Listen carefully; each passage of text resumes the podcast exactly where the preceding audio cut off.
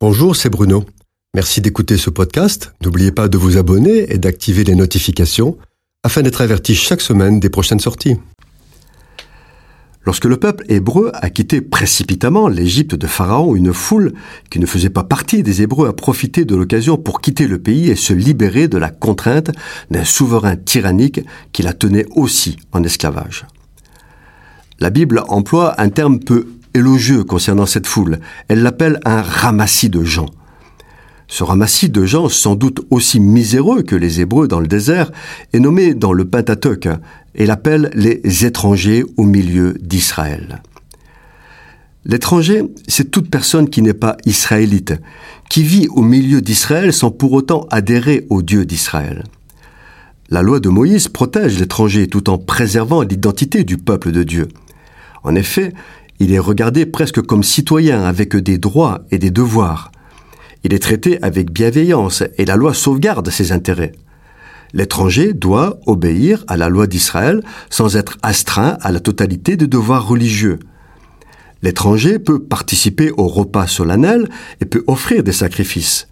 En tout temps, il peut accéder au judaïsme dont le signe de l'alliance avec Dieu est la circoncision. Cependant, tant qu'il n'est pas circoncis, il ne peut participer au repas de la Pâque. Dieu ne change pas.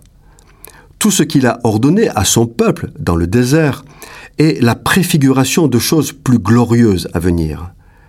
Toutes ces lois ont un sens transcendant qui n'est pas cantonné à une époque. Dieu ne renie pas ses alliances. Il fait tout pour un but, il fait tout avec vérité et justice. Dans cet esprit, quel est le parallèle que nous pourrions faire concernant la circoncision de la première alliance avec la nouvelle alliance en Jésus? Le lien pourrait être le baptême institué par Jésus.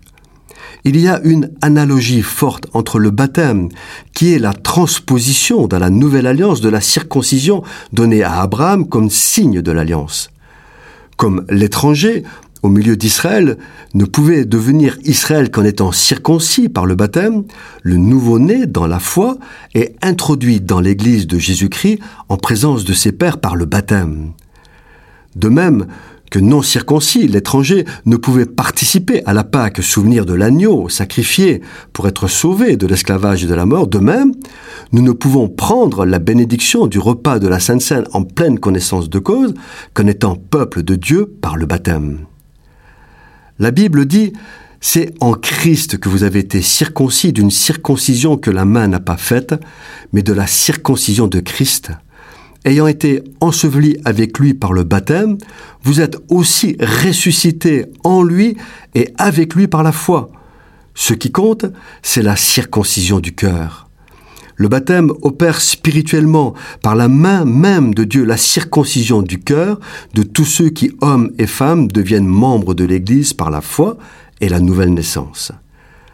Ils sont comme ces étrangers au milieu d'Israël et qui adhèrent au Dieu Tout-Puissant, devenant ainsi peuple de Dieu, participant de l'Église de Jésus-Christ.